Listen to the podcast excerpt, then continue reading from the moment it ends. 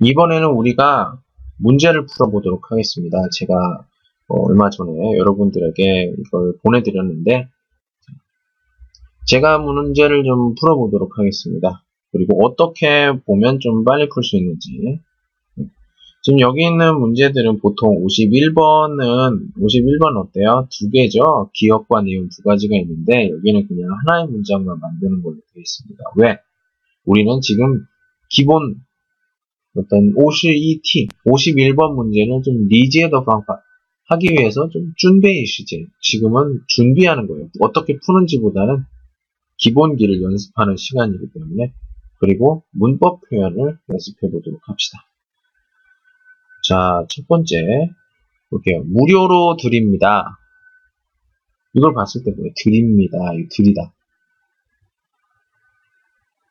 주다 더 찡이 높인 말이죠. 네. 음, 그걸 봤을 때 우리가 뭐예요? 주는 것, 드림. 뭐라고 했죠, 아까? 안내문이라고 했어요. 안내문. 다른 사람한테 무료, 공짜로 준다는 거죠? 어, 저에게 사용하지 않는 책상이 있습니다. 사용하지 않는다. 뭐요? 나한테 부需要, 필요 없어요. 그래서, 소위, 무료로 드립니다. 아, 그러면 이거 이 뒷부분에는 뭔가 또 주는 그런 내용이에요. 근데 지금 보면은 그래서를 봤을 때 우리가 어떤 계획의 느낌이 나요. 그렇죠. 어떤 계획. 뭔가를 할 것 같은. 자, 우리 앞부분에 우리가 계획에 대한, 계획에 대한 그 문법들을 얘기를 했어요. 기억나십니까?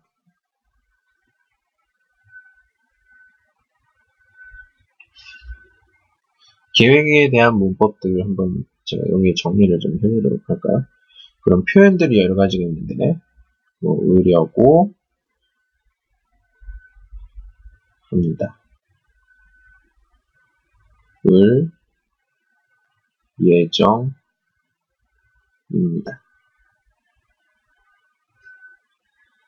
을까, 입니다. 을, 생각입니다. 예. 제가 아까 처음에 다른 표현들도 많아요. 많지만 또 생각을 해보면 또 초보 문법일 수도 있고 그렇기 때문에 자, 이 중에서 좀 뽑아줄까요? 여러분들이 생각하신 문법들이 좀 있습니까? 여기에 뭐가 있습니다. 앞부분에. 이 책상 얘기가 있어야겠죠. 그리고 무료가 있어야겠죠. 네. 그리고 드립니다니까 드리다. 여기까 이게 공통으로 이게 앞부분에 넣어주시면 되겠죠.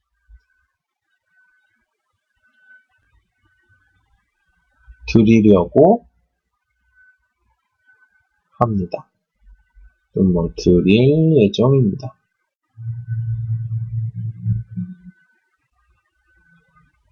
근데 여기서는 이게 좀 맞지가 않아. 네. 드릴까 합니다. 드릴 생각입니다. 네, 이 중에서 여러분들이 생각을 해보시면 좋을 것 같아요. 우리가 做题 문제를 풀 때는 지금 문제는 하나밖에 없지만 보통 51번 문제는 두 개가 있죠. 기역과 니은. 네. 만약에 이 문제를 푼다고 하시면 최소한 两分钟三十秒以内 2분 30초 안에 충분히 풀 수가 있어야 한다. 생각이 듭니다. 자, 이게 첫 번째고요. 두 번째, 두 번째 보도록 하겠습니다. 두 번째는 건물 매. 근데 이거는 워더만 아니죠. 이거. 이 내는 뭐예요? 이거, 이거, 이거, 이거 죠 중원, 중국어. 네. 금연 안내. 금연제가 딴치 뿌주 다운더시고 단어를 모르면 풀 수가 없어요. 무슨 말이에요? 닦으면은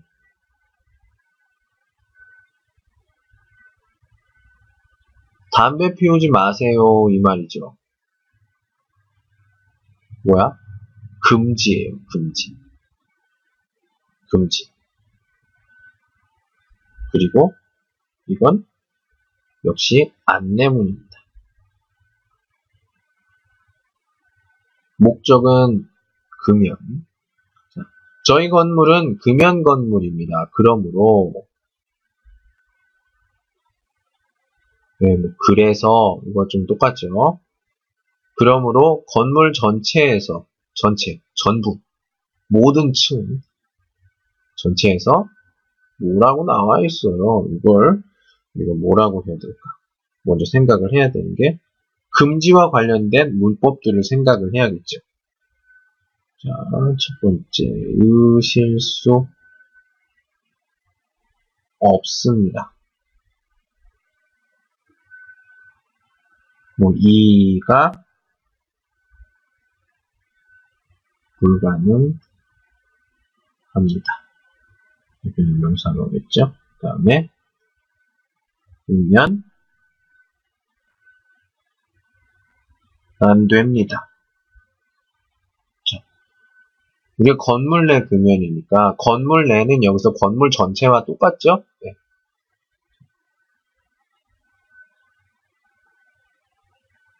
금연의 다른 표현.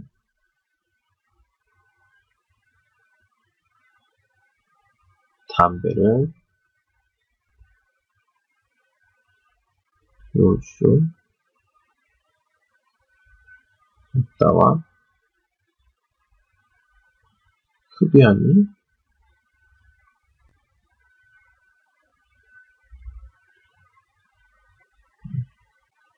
담배를 피우다와 흡연에 대한 거, 이걸 쯔그 딴츠 단어와 묘다 표현을 알아야겠죠? 그래서 요거를 써서 담배를 피우실 수 없습니다. 홈인 뒤쪽에는 협조 부탁드립니다. 이제 마이투어더 그런 게 있으니까 너무 어, 강한 그 밍링더 간주 이런 게 있으면 안 돼요. 되도록이면 좀 약간 존중더 존중한 표현이 있어야겠죠. 그래서 피우실 수 없습니다. 그래서 우리가 금지 표현을 할 때 이렇게 배웁니다. 을 수 없습니다. 이게 아니라 실수, 의실 수 없습니다. 의시를 좀 이제 더한 거죠. 자, 그리고 뭐 흡연이 불가능 아주 붙여야죠. 붙여주세요. 불가능합니다. 이런 식으로 써줄 수도 있고 또 마지막 뭐 담배를 피우면 안 됩니다.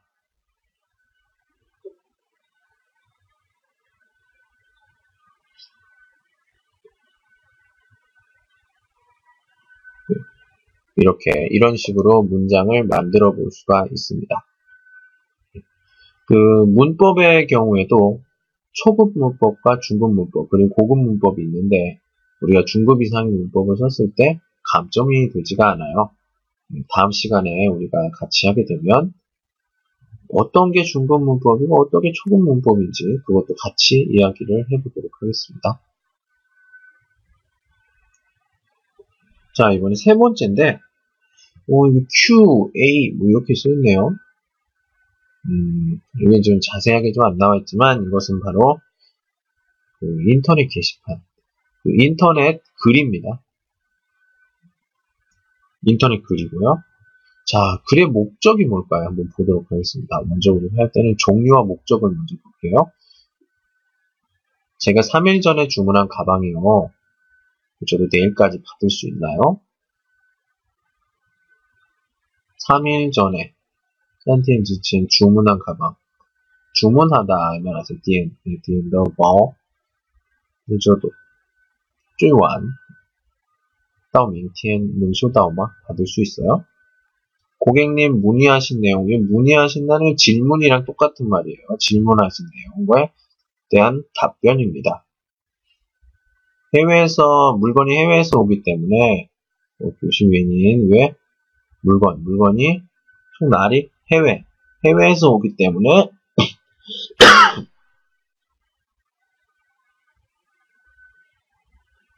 죄송합니다. 이렇게 나왔네요. 어, 약간, 음, 곤란해요. 예, 곤란한 상황입니다. 곤란해요. 최대한 빨리 물건을 보내도록 하겠습니다. 음, 해외에서 오기 때문에 늦는 것 같아요. 자, 이때는 어떻게 해야 될까요? 곤란한 상황에서는 뭐냐, 돌려 말하기. 이렇게 해야 된다고 했죠. 돌려 말하기와 좀 관련되어 있는 뭐, 을 것, 같습니다. 또는 뭐, 같아요. 또는 무엇이 무엇이 뭐, 기가, 가 빼도 되고요. 어려울 것, 같습니다. 같아요. 자, 근데, 하지만, 고객에게 하는 거기 때문에, 여기서는 이렇게 요티, 요티로는 쓸 수가 없습니다. 자, 그러면, 어떻게 해야 될까요? 해외에서 오기 때문에 늦게 온다는 말을 해야겠죠. 하지만 여기서 먼저 물어본 게 내일까지 받을 수 있나요에 대한 호이다 대답이니까 받을 수가 없죠.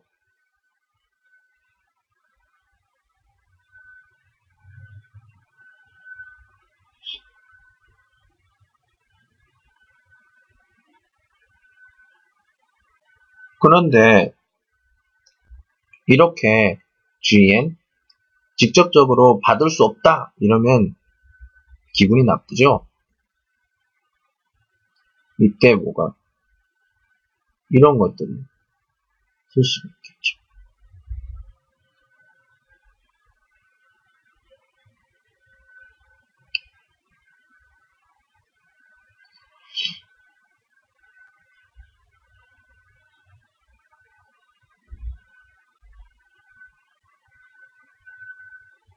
근데 이것은 내일까지 받는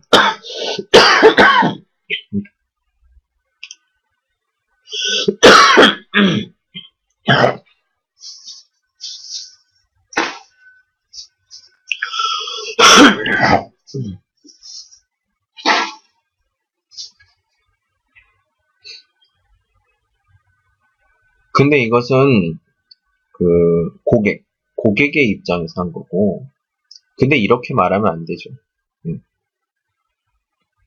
응. 난 내가 받, 말하는 사람, 대답하는 사람이 받는 게 아니잖아요.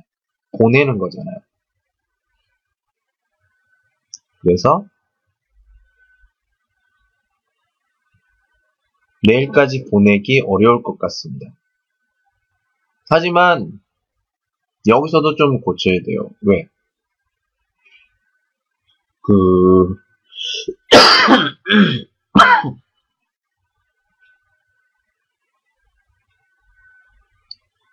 이거는 아어여 주다를 써서 보내주기 여기서 여기에서 찡위를 써야겠죠. 드리기 그래서 내일까지 보내드리기 어려울 것 같습니다. 왜 여기 주, 주다가 여기 들어갔어요? 보내주다? 우리가 보통 뭐 인터넷에서 그 고객의 그 집까지 보내주다.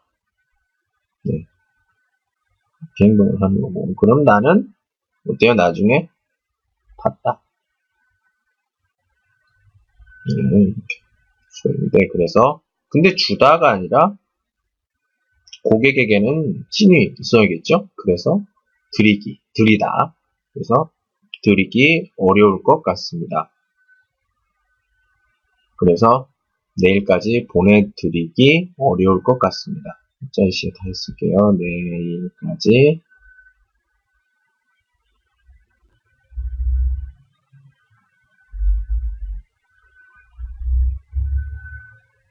어? 아, 콩가.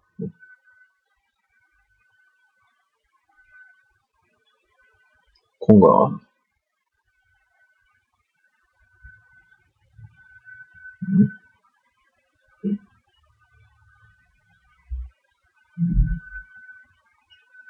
네, 내일까지 보내드리기 어려울 것 같습니다. 이렇게 써볼 수가 있고요. 다음 자원봉사자 모집입니다. 어, 모집 모집을 보고 우리가 아 안내문이거나 역시 종류를 생각할 수가 있죠. 봉사 동아리 동아리 아까 했죠. 시추, 시, 시, 시,团 자르고 좀 천사입니다. 자, 뭐 목적은 바로 나왔네요. 목적 모두 목적은 뭐예요? 모집이야. 모집. 자, 이번에 같이 봉사활동할 신입회원을 모집하려고 합니다. 여기 나와 있는 거죠. 계속 모집 나오네요. 신입회원. 우리 학교 학생이라면 어? 느낌을 봤을 때 뭐예요? 어떤 자격을 얘기하는 것 같아요. 자격. 그죠? 자격.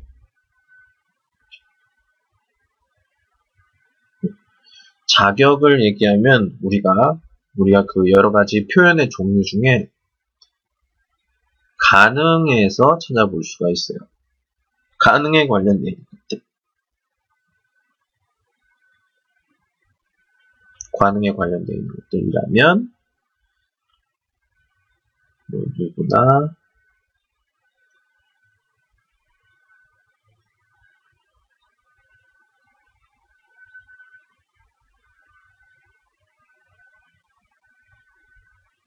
보실 수 있습니다.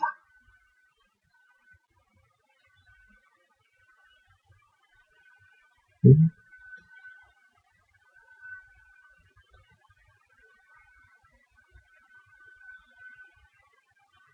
이두 가지를 우리가 생각할 수가 있는데 어, 여기 앞에 보면 이라면이 이징이요 있어요.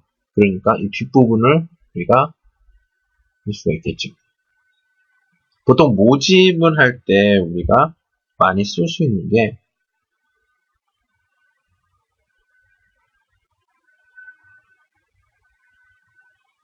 들어오다 또는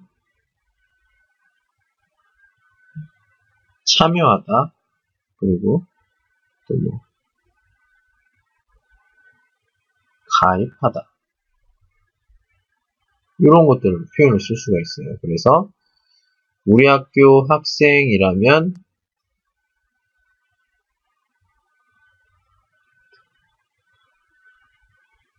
누구나 자, 오실 수 있습니다. 들어오실 수 있습니다. 또 참여하실 수 있습니다. 그리고 뭐 가입하다, 가입하실 수 있습니다.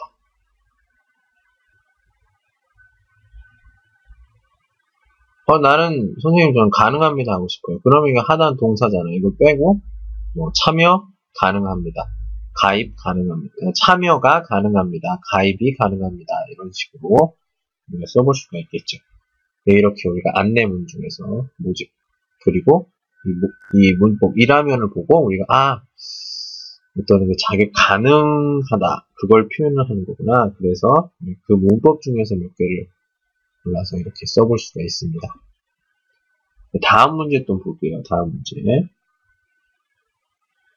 다음 주 월요일에 하는 회의 시간 때문에 메일을 보냅니다.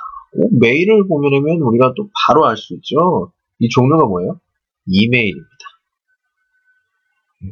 저희는 3시부터 가능합니다.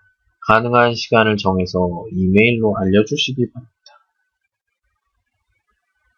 시간을 정해서를 봤을 때 우리가 뭐예요? 약속 정하기.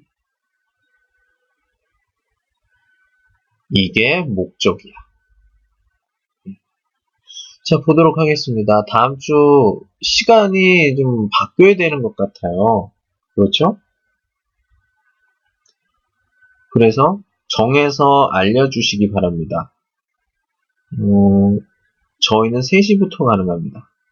이 사람들은 가능한 시간이 3시에 보낸 사람들. 근데 슈다운 받은 사람들은 몇인지 몰라. 그래서 이걸 참고로 여러분들의 의견을 다시 보내주세요. 이렇게 나와 있는 겁니다.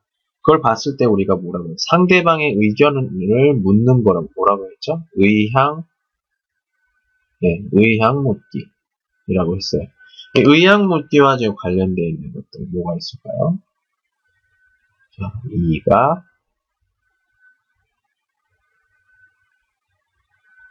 괜찮으십니까?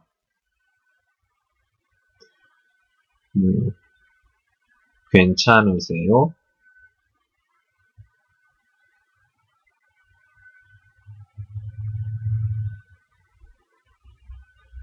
괜찮으신가요?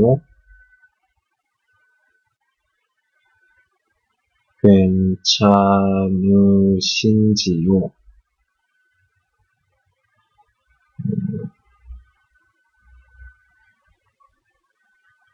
음, 되십니까? 되세요? 자, 이 중에서 그 우리가 업무 메일 이런 곳에서는 좀 약간 어, 요 t는 안 돼요. 네. 그래서 우리가 요 부분은 좀 써볼 수도 있겠습니다. 그런데 여기서는 시간이라고 했기 때문에 어떻게 뭘 물어봐야 할지 모르겠어요. 근데 윗부분에 보면 이게 제일 중요하죠. 다음 주 월요일에 하는 회의 시간 이걸 얘기하는 거니까 제일 중요한 것은 다음 주 월요일은 고딩더 고정이 되어 있는 거예요. 그래서 여기에는 앞부분을 어떻게 했죠? 다음 주 어, 다음 주 월요일 GDN 몇 시가 괜찮으십니까?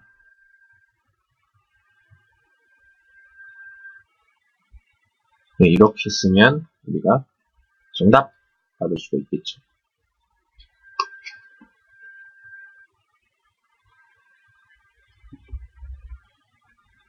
자, 다음 보도록 하겠습니다. 교수님께 바쁘신데도 불구하고 빙 직접 찾아뵙고 연락드려야 하는데 이렇게 편지로 감사의 마음을 대신합니다. 저희 앞으로 행복하게 잘 살겠습니다.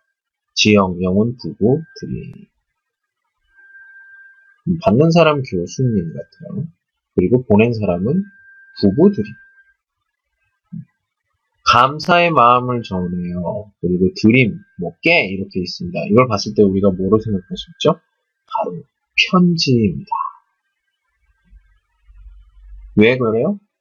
감사의 마음을 좀 감사 편지 같아요. 감사. 예. 어떤 것 때문에 그럴까?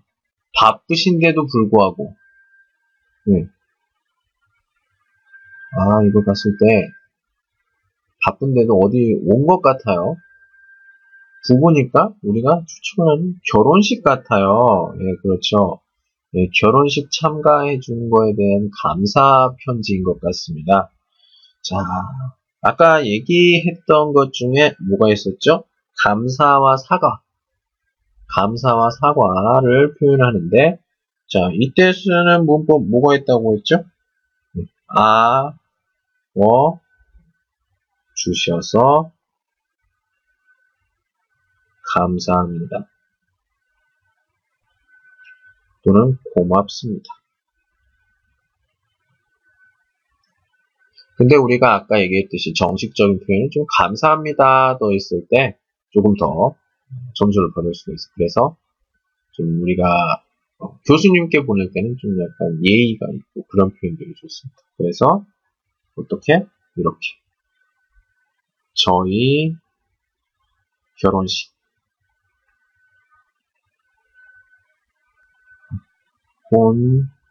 본식에 참가하다, 참가해 주셔서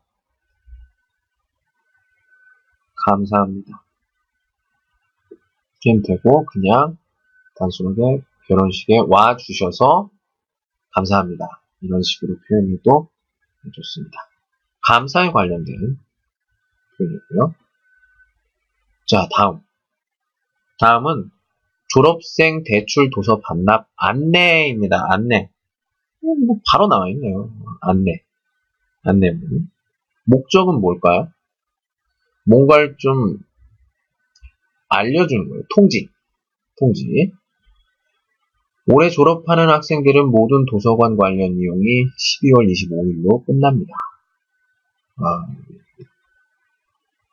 이용이 끝난다는 거예요. 이용이 끝난다. 네. 그러므로, 그러므로, 졸업 예정자들은 날짜를 꼭 지켜주시기 바랍니다. 자, 꼭 이런 걸로 봤을 때 우리가 어떤 뭐 의무적으로 해야 되는 거, 당연히 해야 되는 거, 당위성과 관련되어 있는 문법들을 우리가 생각을 해봐야겠죠. 뭐가 있을까요? 우리가 꼭 반드시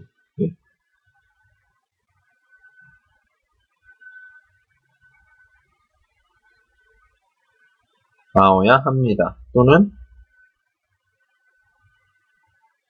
주셔야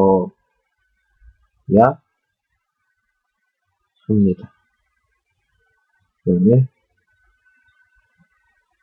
십시 이렇게 써볼 수가 있겠죠? 자, 25일로 끝나니까 어떻게 해야 돼요? 뭐 졸업생들, 예, 졸업하는 학생들이 끝난다는 거예요. 예, 도서관에서 뭐 하죠? 책을 빌려요.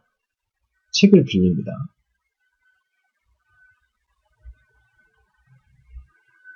네. 그러면 도서관에 책을 다시 주다, 줘야겠죠. 그걸 뭐라고 하죠? 반납하다. 네, 이 단어를 모르면 이 문제는 풀 수가 없어요. 25일에 반납합니까? 끝나면은 안 되죠. 그 전에 해야죠. 그러니까 12월 25일 전, 떡까지 이렇게 요건 쓸 수가 있어야죠. 그리고 뭘 책을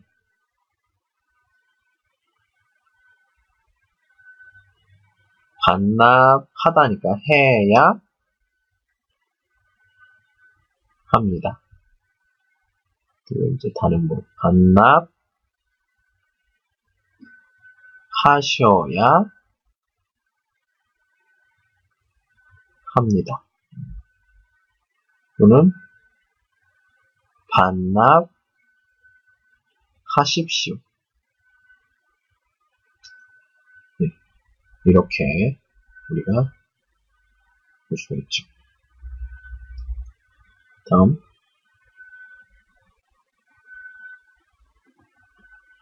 다음은 화장실 이용 안내입니다. 어, 안내문이에요. 오늘 안내문이 이렇게 많죠?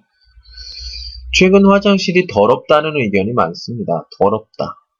부간지 짱. 최근 요즘最진 예. 더럽다는 이지의 또 의견이 많습니다. 화장실은 우리 모두가 같이 사용하는 공간입니다. 그러므로 뭐가 있으면 좋을까요? 음, 명령에 그러므로 이렇게 하십시오. 아, 이러면 좀 기분이 나쁘다고 했죠? 어떻게 해야죠? 어떻게 해야 될까? 뭐 의무? 아, 이렇게 해도 조금, 어, 기분이 나쁠 수가 있어요. 이럴 때는 여기서는 부탁, 부탁을 써주면 좋겠습니다. 부탁과 관련된 것들 뭐가 있을까요? 자, 써볼까요?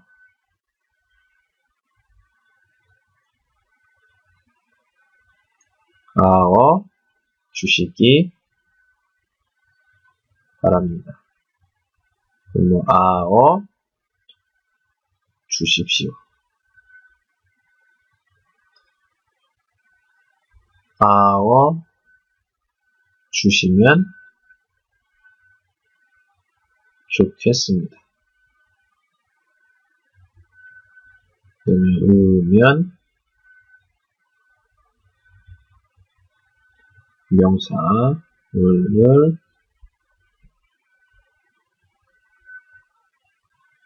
부탁합니다. 그 다음에 아워 주시면 감사하겠습니다.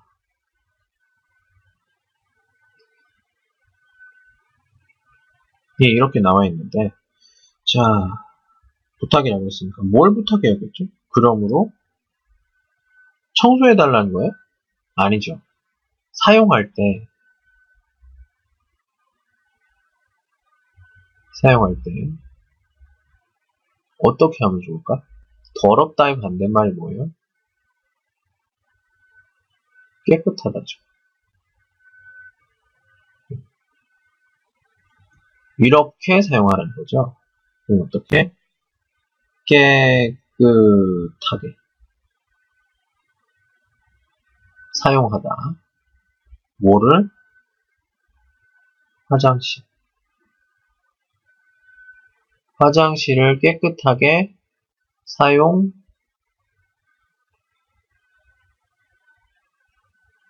해 주시기 뭐 바랍니다.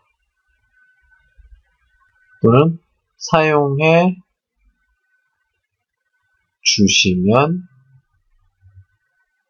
좋겠습니다.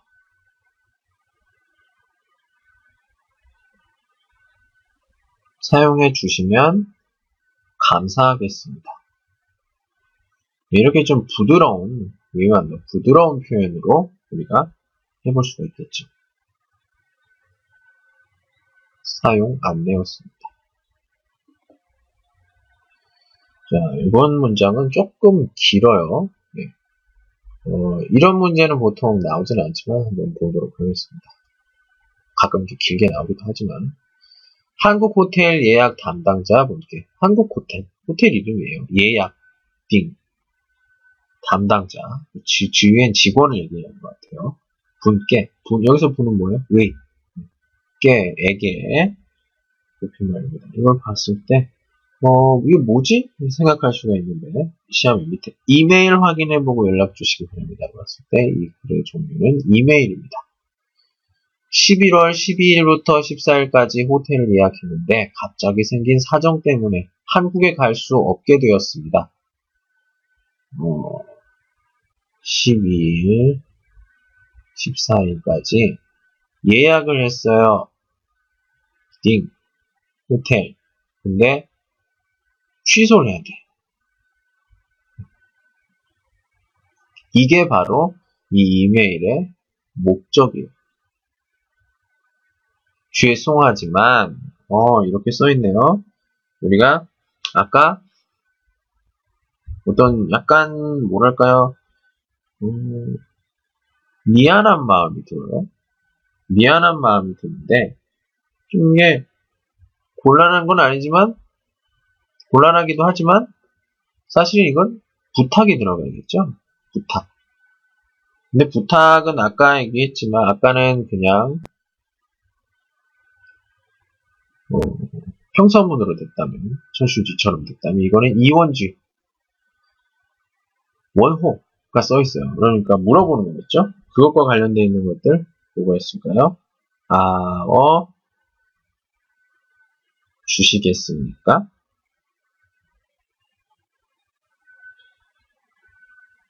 아, 어, 또 되겠습니까?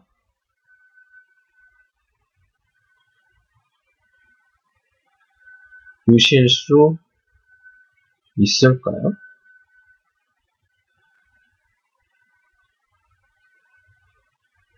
올 수 있을까요?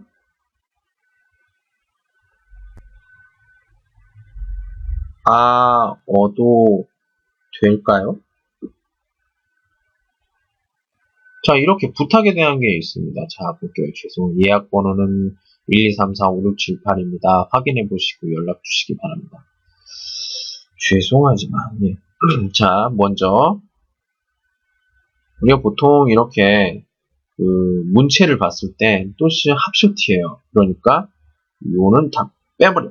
예, 이건 아니야. 이거 쓰면 좀 맞지가 않아.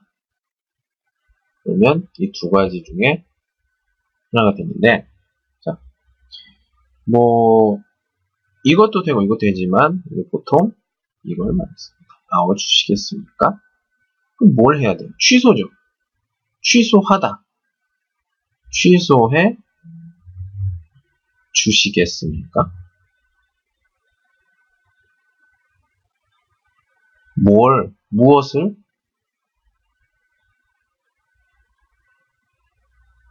그렇죠. 예약을 취소해 주시겠습니까? 이렇게 써주시면 됩니다.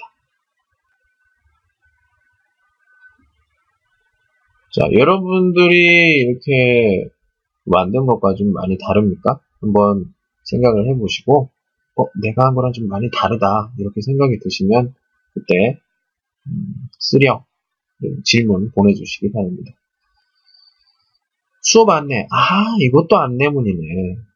그렇죠? 오늘 수업은 학교 축제로 인해 연기되었습니다. 어... 오늘 못한 수업은 교수님께서 다음 주 금요일에 시간이 안 되는 학생들은 연락을 주시기 바랍니다. 어, 목적이 뭘까요? 뭔가 좀 통지, 알리는 것 같아요. 알림. 그리고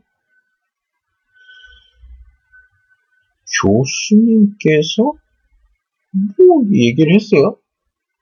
아, 교수님이 직접 얘기한 게 아니라 교수님이 말한 것. 교수님이 말한 내용. 네. 이걸 전달하는군요. 네. 그렇죠? 그럼 이 전달과 관련된 게 있어야겠네요. 아까 뭐라고 했죠? 인용이라고 했어요. 인용. 네. 어, 내용을 한번 추측해 봅시다. 이게 보통 다음 주 금요일에 시간이 안 되는 학생들 수업. 아, 그 수업 시간 얘기하는 것 같아요. 시간은 나온 것 같아요. 다음 주 금요일.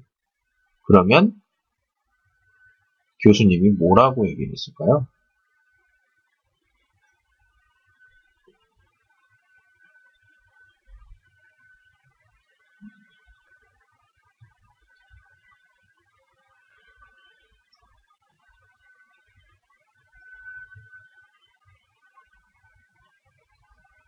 이렇게 얘기를 했을 것 같아요. 다음 주 금요일에 수업을 한다. 자, 이걸 통지를 해야겠죠. 천수지. 다시 어떻게? 다고 하다죠. 예. 그러면 주어도 있어야 되니까. 아까 방금 전에 나왔던 교수님께서는 이징 출날 나왔으니까 괄호니까 이거는 빼고 다음 주 금요일에 수업을 한다고? 아니죠. 여기다가 높임말 써야겠죠. 교수님이니까. 하신다고